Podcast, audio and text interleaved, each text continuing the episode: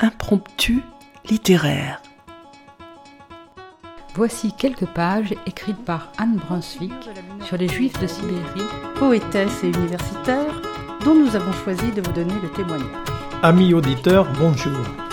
Aujourd'hui, nous vous proposons la lecture à plusieurs voix. Les femmes en avaient payé le plus lourd tribut. Le cas de Yissou. Pour amener un peu de légèreté dans cet univers marqué par une histoire souvent Je vous ai choisi un extrait du chapitre 9, intitulé Assise près de l'incubateur, espèce de navire miniature en plexiglas. On sélectionne la main-d'œuvre destinée aux mines, aux chantiers, aux coupes de bois.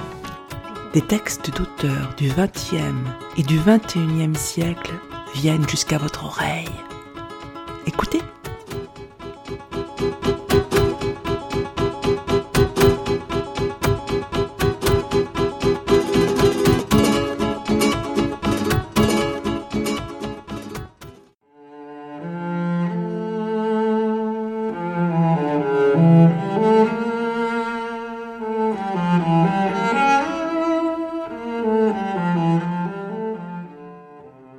En 1937, le jeune Basilio habite à Guernica.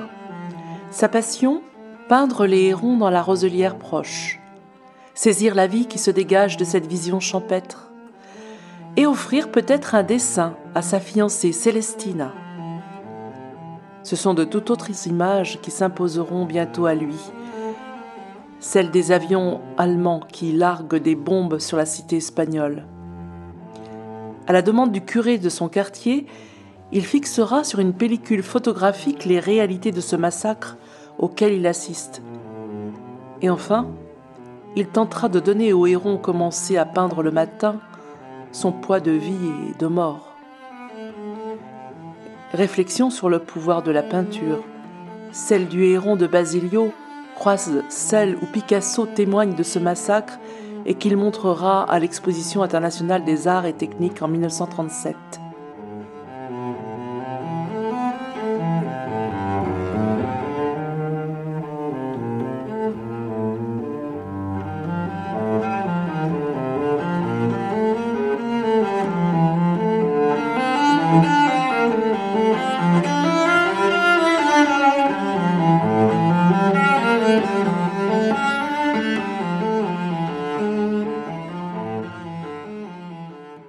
La veille, après avoir quitté la gare, Basilio s'était aventuré au hasard parmi les rues.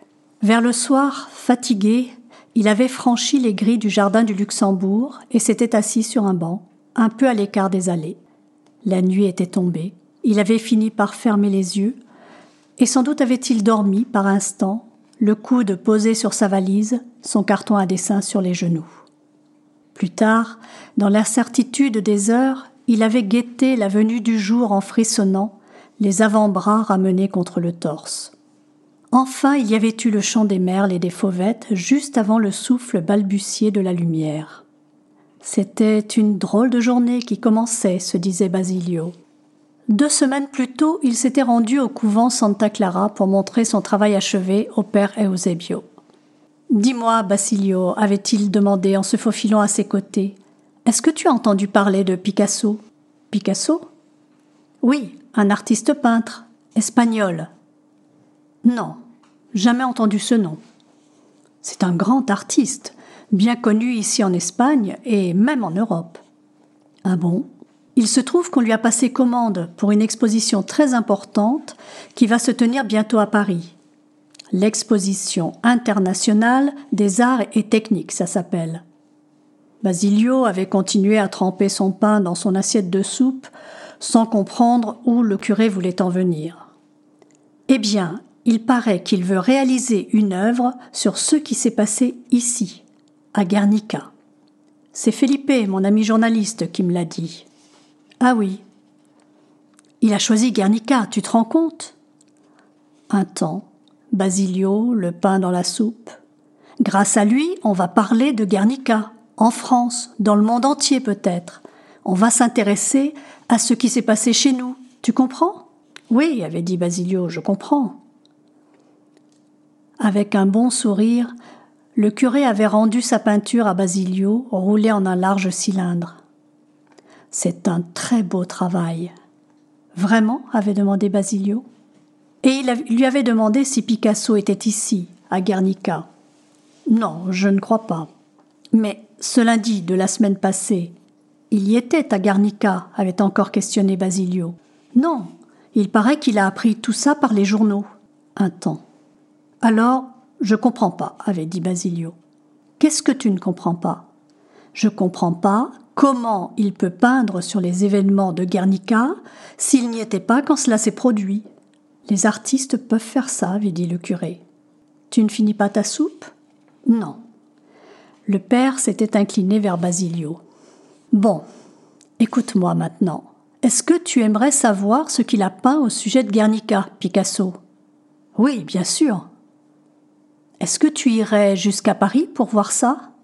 Il avait souri en posant la question. Paris? Si on se débrouillait pour te payer le voyage? Basilio avait plissé le front. Et puis, ça te ferait du bien de partir un temps d'ici, de voir du pays, tu ne crois pas? Je sais pas, avait bredouillé Basilio. Je suis jamais parti. Et alors? avait dit le père Eusebio. Un temps, le brouhaha de la taverne, les éclats de voix. Et puis, tu pourrais emmener ta peinture avec toi, on ne sait jamais. Peut-être qu'on pourrait s'y intéresser. Peut-être que Picasso lui-même, il voudrait y jeter un coup d'œil, qu'est-ce qu'on en sait? Tu y étais, toi, à Guernica, hein, Basilio? Oui. Alors tu n'as qu'à réfléchir, tu me diras. Après avoir grignoté sans fin le reste de ses biscuits secs, Basilio a consulté son plan de Paris. D'un coup de crayon circulaire, le père Eusebio y avait entouré le champ de Mars et le Trocadéro.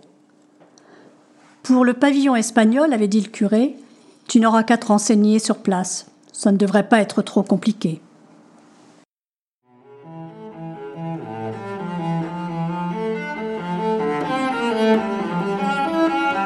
Quelques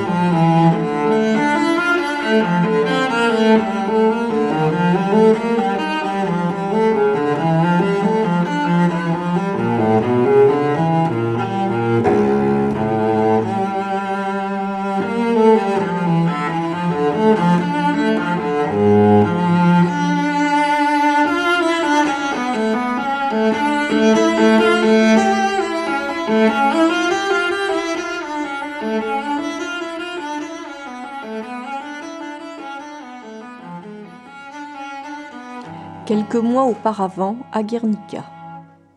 Basilio reconnaît l'homme d'âge mûr qui vient d'épousseter le banc avec son mouchoir avant de s'y asseoir. C'est Fernando Bolin, l'encadreur de tableau. Il est impeccable dans son costume clair et avec son chapeau à large bord. Ses deux mains se chevauchent sur le pommeau de sa canne qu'il a planté entre ses genoux. Il s'est installé sur son banc habituel à une vingtaine de mètres du kiosque et des musiciens qu'il ne regarde jamais. À qui s'approche de lui, il ne tarde jamais à parler de cette femme qu'il a connue un soir de 1909 et avec qui il a dansé toute la nuit, ici même, sur la Plaza Las Escuelas, et qui un jour ou l'autre, c'est sûr, finira par revenir comme elle lui a juré. Une fois que Basilio s'était arrêté devant sa boutique de Las Goyencalier pour regarder les tableaux quelques mois plus tôt, Bolin était sorti à sa rencontre. C'est bien toi, Basilio, n'est-ce pas? avait-il demandé. Oui On, m'a dit que tu avais un fameux coup de pinceau. Ah Tu me montreras ça un jour. Euh, si vous voulez. Moi, je suis juste encadreur, avait expliqué Bolin. Il faut pas croire, c'est déjà un drôle de métier. Soit dit sans prétention. Euh. Et attention, c'est pas parce que j'ai pas le coup d'œil, question peinture, mais bon, chacun son affaire, pas vrai? Moi, euh, faire l'artiste, je crois que je suis pas bien capable. Mais pour ce qui est de l'encadrement, ça oui, c'est mon truc. Alors voilà, on sait jamais si tu veux me montrer. Mais Basilio n'a jamais osé montrer ses peintures à Fernando Bolin il se dit que peut-être euh, un de ces jours. Vers 9 heures, comme à chaque fois, l'orchestre se met à jouer plus fort, des musiques plus rythmées, portées par la virtuosité des flûtes et le fracas des scalapartas. La fête bat son plein. Les danseurs tournoient en tapant des mains, seuls ou en duo. Basilio aperçoit Célestina. Elle sort d'une ruelle, seule, et marche en direction du kiosque. Dans un instant, elle va passer à proximité du tilleul. Basilio attend qu'elle soit presque en dessous pour sauter au sol. Elle sursaute en portant la main à sa poitrine. Basilio frotte ses mains l'une contre l'autre. Elle rit. Elle porte un béret qui lui tombe sur la joue droite. Tu m'as fait peur, elle dit. Ah, je te demande pardon, c'était juste pour rigoler. T'es fou de sauter de si haut. Oh, c'est pas difficile. Bah regarde ça, t'as déchiré ta chemise. À cause de la musique, tous les deux parlent fort, et chaque fois qu'ils disent quelque chose, ils s'approchent un peu du visage de l'autre pour mieux se faire entendre. Basilio porte la main à son épaule. Non, ça c'est autre chose. T'es blessé? Non, pas du tout blessé. Ça s'est passé avant, quand j'ai accompagné les soldats au cimetière. Bah, tu saignes, fais voir.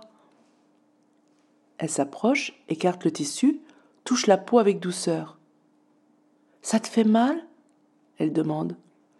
Non, j'ai rien du tout. Le rouge, c'est le sang d'un autre gars qui s'est appuyé un peu pour marcher. Alors tu les as emmenés là-bas? Oui, je leur ai montré où c'était. Et puis après, je suis revenu là. Et on m'a dit que t'étais parti avec Javier Rodriguez. C'est Ramiro qui me l'a dit. Elle recule d'un pas. Tu viens? On marche un peu, elle dit. Ils avancent vers les danseurs, s'arrêtent un instant, regardent les prouesses des musiciens. Souvent, Célestina se retourne vers Basilio en souriant. Et puis elle réajuste son béret et ils se remettent à marcher tranquillement. Tu sais, au sujet de Javier Rodriguez, c'est pas ce que tu crois? Elle dit. Je crois rien, fait Basilio. Tu vois, je suis revenu. Et pourquoi ça? Oh, comme ça, pour voir un peu. Il passe devant un banc vide. Tu veux t'asseoir? Elle demande. Euh, je préfère marcher, dit Basilio. Et toi? Euh, C'est comme tu veux, toi. Ils continuent à marcher. Lorsqu'ils atteignent les ruelles qui mènent à la place, ils ralentissent le pas comme s'ils hésitaient à les emprunter pour s'éloigner un peu. Et ils finissent par les traverser, l'une puis l'autre restant ainsi sur le pourtour de la place. Oh, je crois qu'on a fait un tour complet, dit Célestina en souriant. Tu veux qu'on monte dans l'arbre? Oh, j'ai peur de pas y arriver. Je peux t'aider si tu veux. Oh, une autre fois, on verra. Ils sont immobiles sous les branches du tilleul. Et euh, tu continues à aller peindre, le héron du pont? Oui. Celui-là et aussi d'autres, des fois, ça dépend. J'ai plusieurs coins à héron sur les rives de la Bundaka, mais celui du pont, je le retrouve presque chaque fois en ce moment. J'ai l'impression qu'on commence à bien se connaître. T'en as peint beaucoup des hérons? Oh, plus de cent. J'aimerais bien que tu me les montres un jour. Euh, je sais pas. Tu voudrais pas me les montrer? Je sais pas. Quelques-uns peut-être dans les derniers que j'ai faits?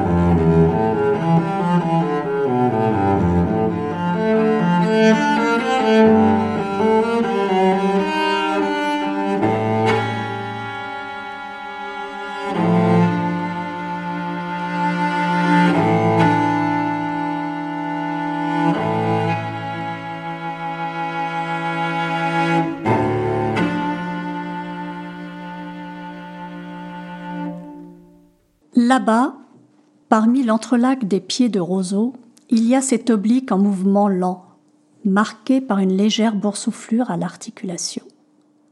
Le héron risque une patte vers l'avant, avec précaution.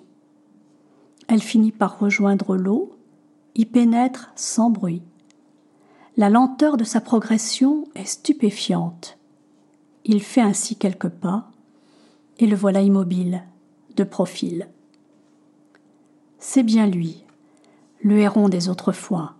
Basilio reconnaît le plumage du corps à sa prédominance de gris et surtout aux deux petites taches noires qui marquent la partie antérieure. Le cou est d'un blanc lumineux, à l'élégance prononcée par de longues et fines plumes noires à l'arrière de la tête. Le sourcil, fourni et noir lui aussi, se dresse comme une oreille tendue. L'œil brille aux aguets. D'abord, Basilio préfère s'en tenir lui aussi à une parfaite immobilité. Bien sûr, il brûle de commencer à esquisser quelques traits, comme ça, tout entier porté par le spectacle de ce surgissement. Il n'aurait même pas à regarder la vaste feuille comme moyen d'une simple pince il la fixée au carton reposant sur ses cuisses. Mais ce serait oublier le temps des apprivoisements et prendre le risque de le mettre en fuite. Non. Il faut d'abord acquérir la certitude d'avoir été repéré par le héron, lui laisser le temps d'évaluer tranquillement la menace, puis minute après minute de se rassurer sur elle. Là seulement, il pourra laisser tomber le bras vers le sol, attraper un crayon gras et commencer à dessiner avec des gestes mesurés. Doucement, Basilio a redressé le torse, puis la nuque, comme pour emprunter au héron quelque chose de son allure, de sa droiture, de son élégance hiératique. Comme chaque fois, il s'émerveille de la dignité de sa posture.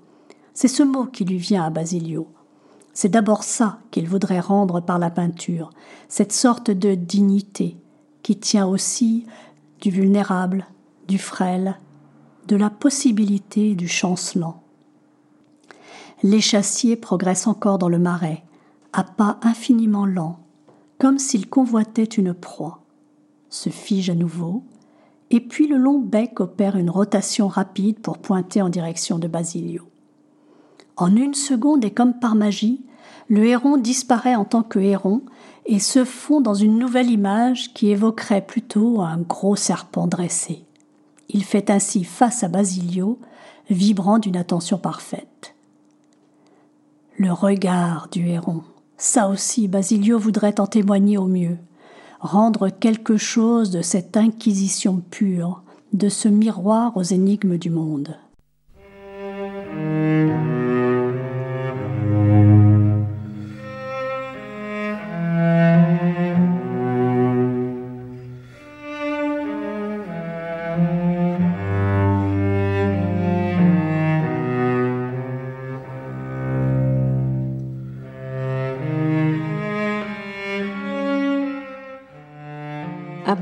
Après avoir abandonné quelques heures sa peinture pour se rendre au marché et y vendre un cochon et des haricots, Basilio revient au marais. Au marais, près du pont de Renteria, le héron est toujours là, à l'avant de la roselière.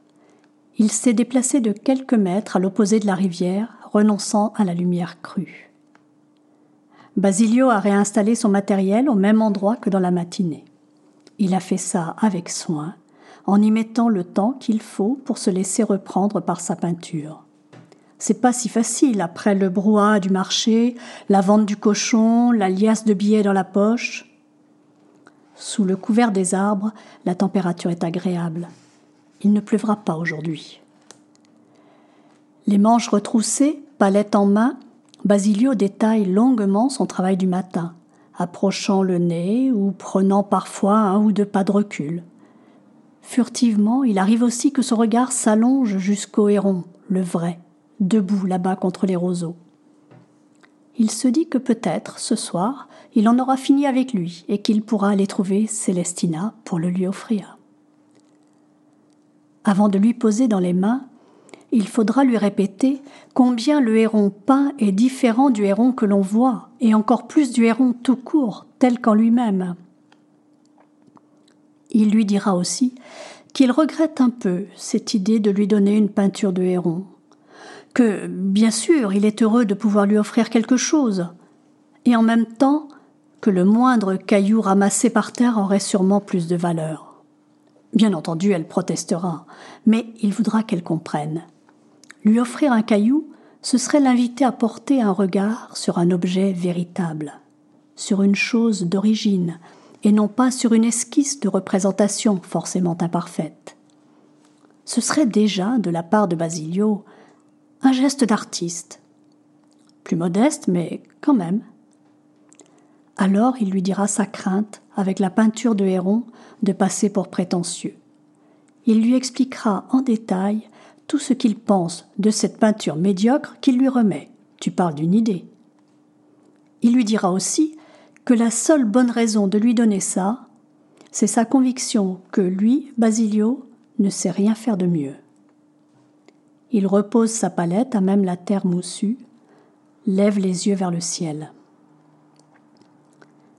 D'abord, c'est juste un faible ronronnement au lointain. Il voit le héron qui fait quelques pas nerveux vers l'arrière jusqu'à disparaître parmi les roseaux. Lentement, le bruit s'intensifie et change de texture, gagne dans les graves. L'avion vole à très basse altitude. En un instant, il est juste au-dessus du pont et du marais. Basilio remarque le frémissement des eaux. En même temps, il se couvre les oreilles de ses deux mains et résiste à l'envie de se plaquer au sol. L'avion prend soudain de l'altitude à pleine puissance. Basilio en observe l'ascension presque verticale, juste au-dessus de lui, d'abord rapide puis de plus en plus hésitante. Au sommet de la trajectoire, le vacarme consent une courte pause, et l'appareil retombe presque en feuilles mortes. Une seconde plus tard, il a retrouvé une position stable et reprend son rasemote en direction de la ville. Le vrombissement décroît et finit par s'évanouir. Dans le ciel clair, il reste un panache noirâtre en forme de virgule et des odeurs de graisse chaude. Drôle de coup de pinceau, se dit Basilio. Il regarde la fumée sombre se désagréger doucement. Basilio se remet devant sa peinture. Le héron n'est pas réapparu. Il va en profiter pour se consacrer au décor. Il commence par donner quelques coups de crayon pour marquer les espaces terrestres, l'eau, les arbres, les roseaux, quelques reflets, la terre nue. Aussi, il y a la béance du ciel. À l'aplomb de la feuille et sans jamais l'effleurer, le crayon de Basilio y exécute de drôles de figures avant de lui tomber des doigts. Après un long moment, il se lève. Avec précaution, il dépose sa peinture à plat, en équilibre sur la souche. L'observe, les deux mains accrochées l'une à l'autre derrière la nuque. Et puis il fait quelques pas aux alentours, parmi les arbres, revenant systématiquement devant la souche, regarder un peu sans pour autant s'arrêter de marcher. Enfin, un peu à l'écart, il s'adosse à un tronc. Les yeux fermés, il goûte la polyphonie joyeuse des chants d'oiseaux. Raphaël, un jeune garçon de Guernica, fréquente aussi le marais, mais pas pour les mêmes raisons que Basilio. Son activité à lui, qui demande un sacré coup de main, c'est d'attraper les mouettes pour les vendre un bon prix sur le marché. Mais soudain, alors que Basilio aide le gamin à sortir de l'eau le filet plein de cadavres de mouettes, tous deux s'immobilisent. T'entends ça demande Raphaël. On dirait les cloches de Santa Maria, fait Basilio. Ouais, c'est bien ça. Un instant après, ils entendent le ronronnement crescendo d'un moteur d'avion. Ils scrutent entre les arbres en direction de l'est. Ce doit être le Henkel de tout à l'heure dit Raphaël. À quelques centaines de mètres du pont, vers le cœur de la ville, un mur de poussière sort soudain de terre. Une seconde plus tard, le souffle de la déflagration les plaque au sol. L'avion passe quelque part au-dessus d'eux sans qu'ils parviennent à l'apercevoir. Il largue des bombes, souffle Raphaël. Basilio a les yeux écarquillés. Je me demande bien où c'est tombé, dit encore Raphaël. Trois explosions, aussi puissantes que la première, se succèdent en moins de dix secondes. Après, c'est un calme curieux qui se réinstalle comme empli d'harmoniques et de résonances fossiles, les cloches de Santa Maria ont cessé de battre. Basilio regarde Raphaël. Il remarque les tressaillements qui agitent son menton. Il se redresse, s'assoit, le buste droit. Raphaël fait comme lui. Ils restent silencieux, comme ça, les yeux dans le vide. Au bout d'un moment, ils entendent ce très léger froissement du côté de la roselière. Raphaël tend le bras. Tu vas pouvoir continuer à peindre? Il dit.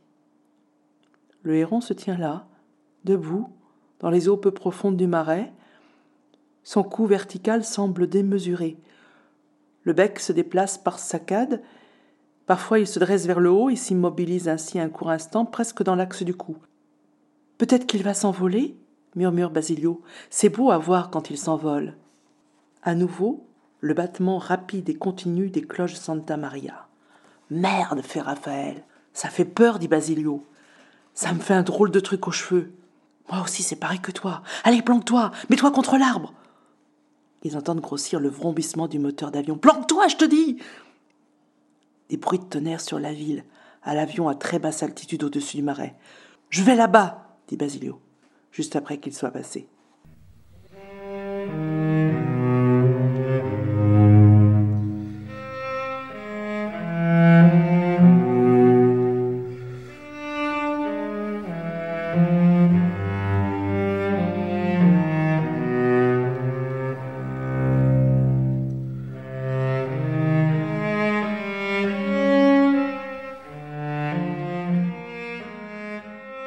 Basilio veut retrouver son vieil oncle Augustino qui était avec lui au marché. Mais ici, c'est la panique, le chaos. Tandis que Basilio remonte la cahier d'Antello, ce sont maintenant trois Heinkel allemands qui bombardent le centre de Guernica, presque sans relâche, n'offrant pour trêve minuscule que le temps qu'ils mettent à virer aux lisières de la ville afin de revenir de plus belle. On voit courir des hommes et des femmes. Parfois, ils hurlent des mots que Basilio, encore trop loin, ne peut comprendre. Un peu après, il y a le cheval, à demi calciné de la croupe à l'encolure. Il est encore secoué de rares soubresauts. Il a cessé de tirer sur sa chaîne. Il gît sur les chines à l'entrée de l'étable, les fers en l'air. Sa langue sort comme un dard de la gueule restée grande ouverte. Parmi les marcheurs affolés qu'il contourne, certains portent la main à la bouche. De ce côté, le feu dévore facile le bois des maisons assemblées. Son crépitement est comme un souffle éraillé et puissant. La tête rentrée dans les épaules, Basilio s'engouffre dans le nuage sombre et presque à l'aveugle, il rejoint la place du marché. L'étal du vieux Julian est toujours là. Il s'est seulement affaissé d'un côté, sous le poids d'un gars qui repose désormais dessus, à plat dos, une jambe pendante, l'autre curieusement tordue et touchant le sol, visage de profil, tempe mangée par des reliefs sombres. Reste pas là, crie un homme à Basilio en passant au pas de course. Va au refuge, dépêche-toi.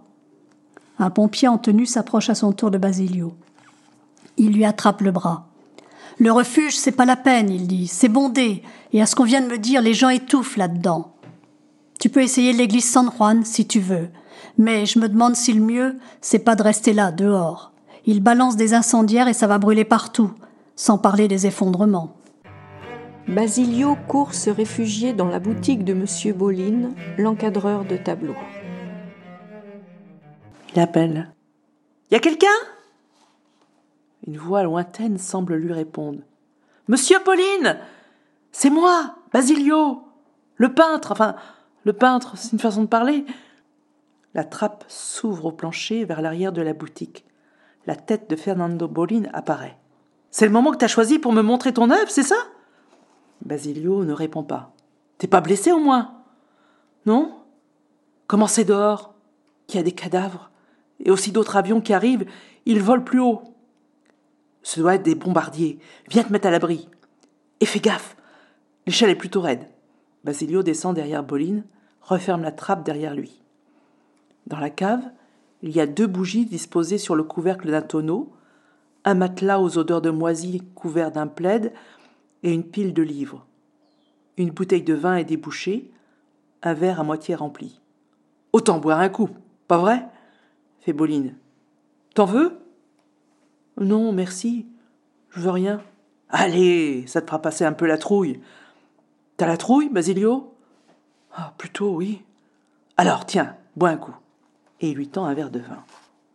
Et si on parlait de choses sérieuses On ne va tout de même pas se laisser emmerder par ces trublions à deux sous qui ne pensent qu'à jouer à la guerre. Pas vrai, Basilio? Le regard étonné de Basilio. Euh, bien, euh, parlons peinture, veux-tu? Mais je n'ai rien ici à vous montrer, dit Basilio. Ah, ça n'empêche pas de t'en parler, n'est-ce pas?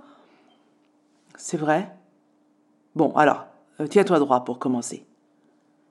Lui se lève au milieu des fracas. Basilio essaie de résister à la tentation de repliement. On m'a dit que tu peignais des hérons. Oui, c'est ça. Ah, c'est très intéressant, les hérons, dit Boline.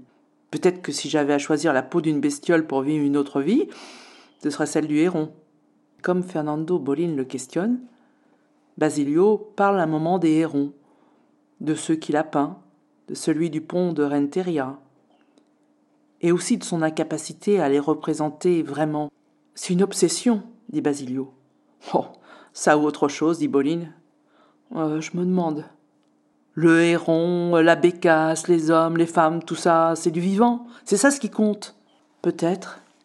Ça s'agite, ça palpite, ça change d'un jour à l'autre. Ça te prend la lumière comme ci ou comme ça. Tu peux y passer euh, tes jours et tes nuits. Jamais tu pourras rendre ça correctement. C'est vrai, reconnaît Basilio. Mais ça n'empêche pas d'essayer. En tout cas, ça reste là toujours, dit Basilio en pointant son front de son index. Même une journée comme aujourd'hui, euh, ça reste là. Au milieu de tout ça, j'y pense encore à mon héron, et je me demande comment je vais réussir à le terminer et aussi si je serais content du résultat. Ouais, fait Boline pensif, je, comprends ça. Un temps de silence. Ça se calme, on dirait, dit Basilio. Ah, tu vois, c'est de parler peinture. Il sourit.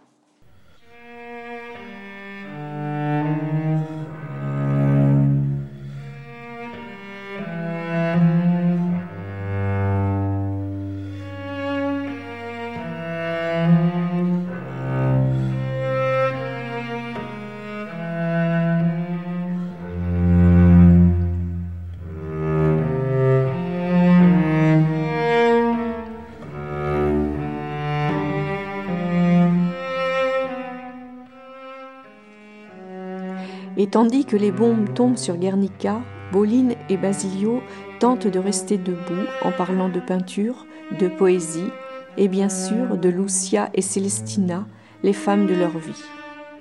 Mais Basilio veut retrouver son oncle. Il se résout à sortir de cet abri et à retourner dans la tourmente et la fureur. Il retrouve le père Eusebio à l'église San Juan. Regarde ça, dit Eusebio. Il désigne à Basilio un appareil photographique à plaque ajusté sur son trépied. C'est un paroissien qui me l'a prêté il y a de cela quelque temps.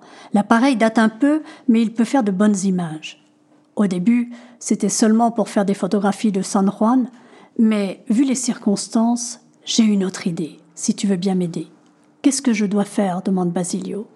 On va prendre des photographies, Basilio, pour témoigner de ce massacre auprès du monde entier. C'est ça qu'on va faire. Mais il y a tous ceux qui l'ont vu de leurs propres yeux, toi, moi, les autres. Ça suffit pas. Il faut des documents, sinon on ne croira jamais. Allez, suis-moi. Sur le parvis, Eusebio pointe son bras vers le début de la Calle Allende. Il désigne à Basilio l'orifice circulaire de l'une des vastes conduites servant à évacuer les eaux des crues saisonnières. Tu vas t'installer là, avec l'appareil photographique, dans la conduite. Tu y seras protégé, et en même temps, tu verras, la perspective est dégagée loin vers le nord et l'est. C'est de là que viennent les avions. Surtout, attends le plus longtemps possible avant d'appuyer sur le déclencheur, histoire qu'on puisse leur compter les plumes à ces oiseaux de misère. Et toi, tu viens pas? demande Basilio. Après. Pour l'instant, il y a tous ces pauvres bougres à qui je dois administrer les derniers sacrements. Moins d'une demi-heure plus tard, Basilio aperçoit le père Eusebio longeant le flanc ouest de San Juan. Il s'engouffre dans le conduit aux côtés de Basilio qui lui a fait de la place. Alors il demande. J'en ai fait quatorze, dit Basilio. Et en même temps, il montre les papiers porte-pellicule qu'il a déchirés. Il y a beaucoup de morts, fait Basilio. Beaucoup, oui. Des blessés aussi Oui, des pauvres gens. Eusebio a les yeux baissés, ses mains se rejoignent. J'ai fait 13 photographies des avions et une autre un peu différente. Du moment que tu les as eues et qu'on a des preuves de tout ça, qu'on puisse faire savoir ce qui s'est passé ici à Guernica, c'est ça qui compte. J'ai photographié la bicyclette aussi. Quelle bicyclette? Celle qu'on voit là-bas, couchée par terre au milieu de la place. C'est une drôle d'idée, dit le père Eusébio en regardant vers la bicyclette. Les avions, ça suffit pas pour raconter ce qui se passe ici, dit Basilio. Dès que tu te mets la tête sous le drap noir et l'œil dans le viseur, tu te rends compte que ça suffit pas. Si on peut voir les bombardiers juste là, au-dessus des toits, c'est déjà beaucoup, non? Sur la photographie, on verra les bombardiers. Bah oui, bien sûr, Basilio, les bombardiers. Le front plissé, le regard inquiet du père Eusebio. Je veux dire, continue Basilio, on verra que les bombardiers. Ils prendront toute la place sur la photographie, surtout que ça occupe beaucoup de place, un bombardier. C'est bien ce qu'il nous faut, bredouille le curé.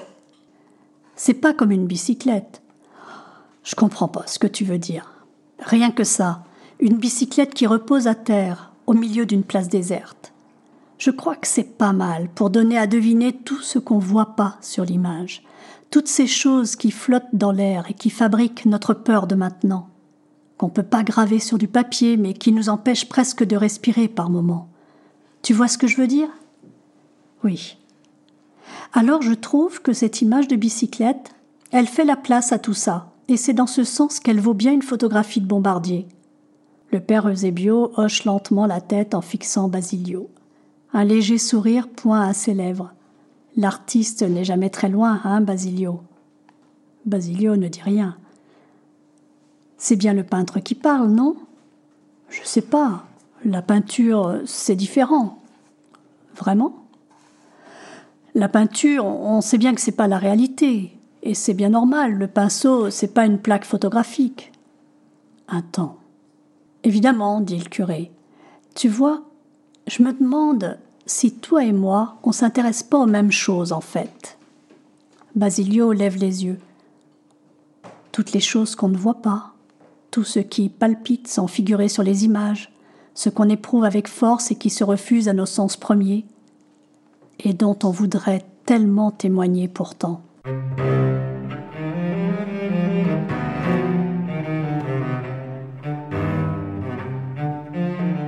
Le roman d'Antoine Choplin ne s'arrête pas là. Nous vous invitons à poursuivre la lecture de ce récit. Cette journée particulière est un vrai cataclysme qui transforme Basilio. Sa manière de peindre et ce faisant nous interroge sur les rapports de l'art et de la vie, ou de l'art et de la mort. Antoine Choplin, romancier, poète, est né à Châteauroux en 1962. Il est entre autres l'auteur de deux romans couronnés par des prix. Radeau, prix des librairies initiales en 2003, et La nuit tombée, prix du roman France Télévisions en 2012. Dans Le Héron de Guernica, paru en 2011 aux éditions du Rouergue, la manière dont l'auteur Antoine Choplin décrit l'irruption de la brutalité de la guerre renvoie immédiatement le lecteur aux figures cubistes de Picasso. Cheval hennissant, taureau, femmes et enfants criant, flammes. Et en même temps, le destin de ce jeune peintre inconnu, inventé par l'auteur, restitue par l'intermédiaire de ce héron sans cesse repeint la beauté et le frémissement de la vie. En effet, l'auteur parvient avec naturel à faire exister les paroles échangées entre Basilio et ses proches, tout en nous faisant partager son obsession de peindre sans cesse ces hérons de la roselière comme une urgence paradoxale au regard des événements de cette journée. Les passages que vous avez entendus étaient lus par Anne et Marie, vous aurez peut-être reconnu dans les intermèdes musicaux les suites pour violoncelle de Bach. Vincent, comme toujours, était à la technique. À très bientôt pour de nouvelles évasions littéraires.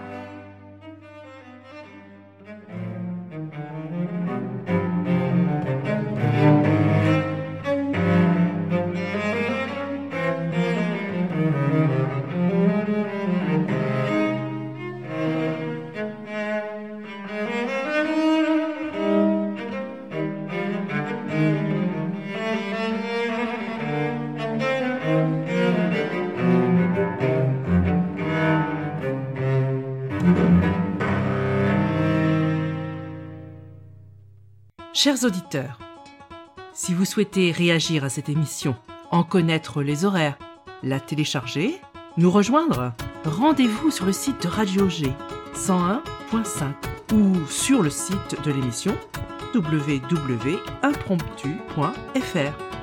Vous nous y retrouverez